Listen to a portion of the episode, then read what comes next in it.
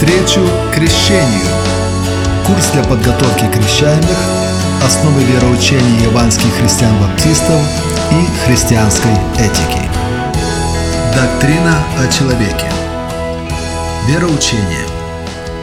Мы веруем, что человек – это высшее земное творение, сотворенное Богом по его образу и подобию. Бог сотворил человека для своей славы – безгрешным, с правом морального выбора, благословил его и поставил над делами своих рук.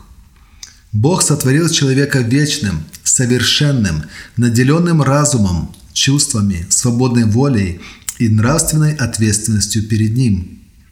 Человек состоит из духа, души и тела.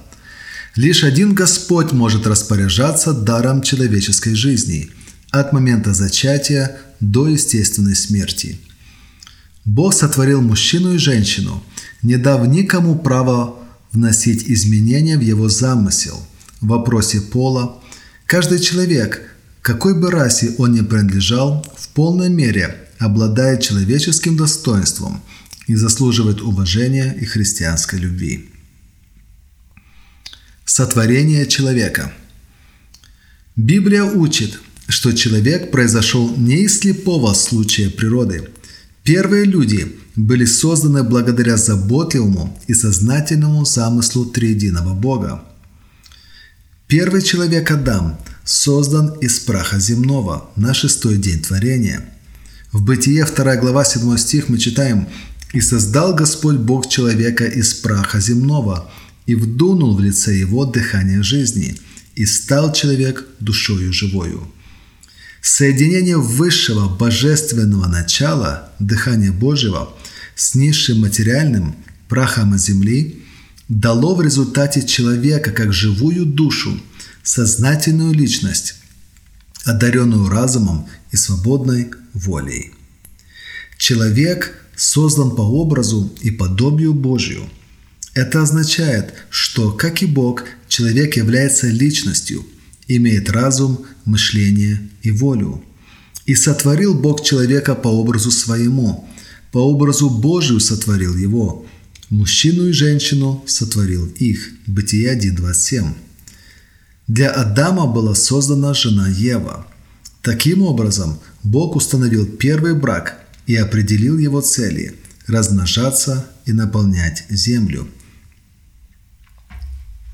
Природа человека – Человек – уникальное и совершенное творение, которое состоит из духа, души и тела.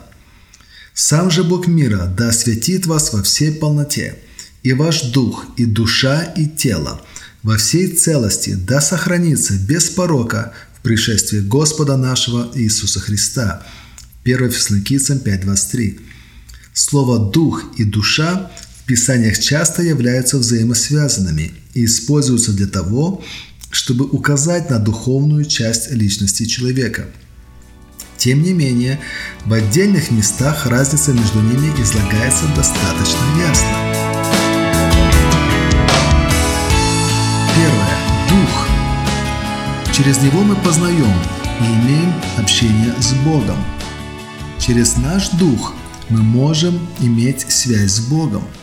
Бог, в свою очередь, говорит через своего духа к нашему духу – Сей самый Дух свидетельствует Духу нашему, что мы дети Божии. Читаем в Римлянам 8.16.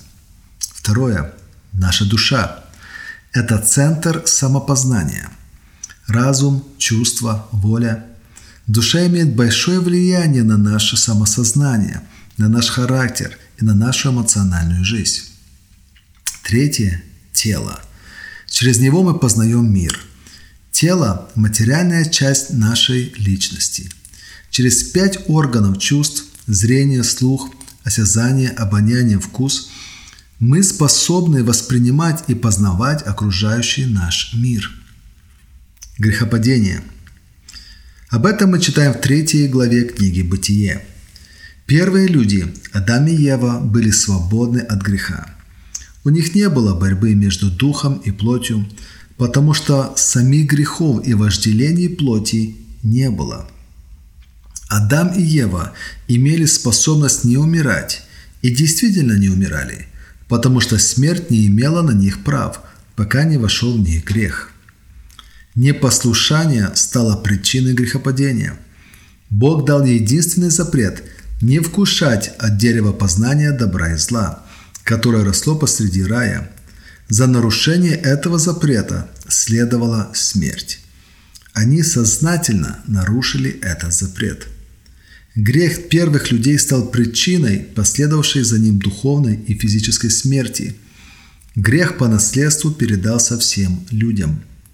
Как одним человеком грех вошел в мир и грехом смерть, так и смерть перешла во всех человеков, потому что в нем все согрешили.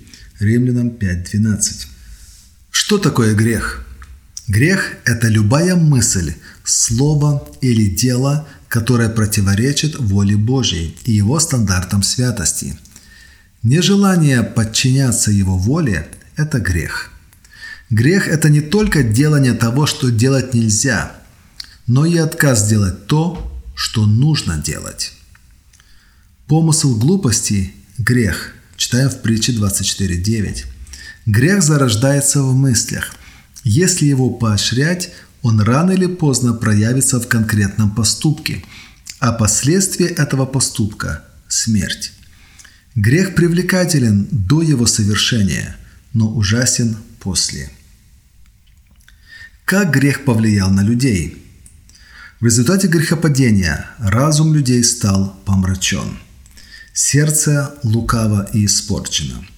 Мысли осквернены. Плоть и воля поражены грехом. Давайте сравним состояние человека до и после грехопадения. До грехопадения на первом месте в личности человека стоял дух, как властелин. На втором месте душа, как слуга. И тело было на третьем месте, как орудие и исполнение человеческих мыслей и желаний – что же стало после грехопадения? На первом месте стало тело, как властелин плотских желаний. Душа на втором, как слуга, и дух переместился на третье место, как пленник. Эта схема показывает, что произошло с личностью человека после грехопадения. Дух должен господствовать в человеке, но все извращено. На господствующей позиции тела. Дух находится в угнетенном состоянии, в плену. Священное Писание говорит, что дух мертв. Через возрождение Бог восстанавливает утраченный порядок, возвращает первоначальный порядок. Важно запомнить. Образ и подобие Божье в человеке. Это как и Бог, человек является личностью – имеет разум, мышление и волю. Дух. Через него мы познаем и имеем общение с Богом. Душа – центр самопознания, разум, эмоции и воля человека. Тело. Через него мы познаем мир. Это материальная часть нашей личности. Что такое грех? Грех – это любая мысль, слово или дело, которые противоречат воле Божьей и его стандартам святости – Грех – это не только делание того, что делать нельзя, но и отказ делать то, что нужно делать. Ключевой стих. Как одним человеком грех вошел в мир и грехом смерть, так и смерть перешла во всех человеков, потому что в нем все согрешили.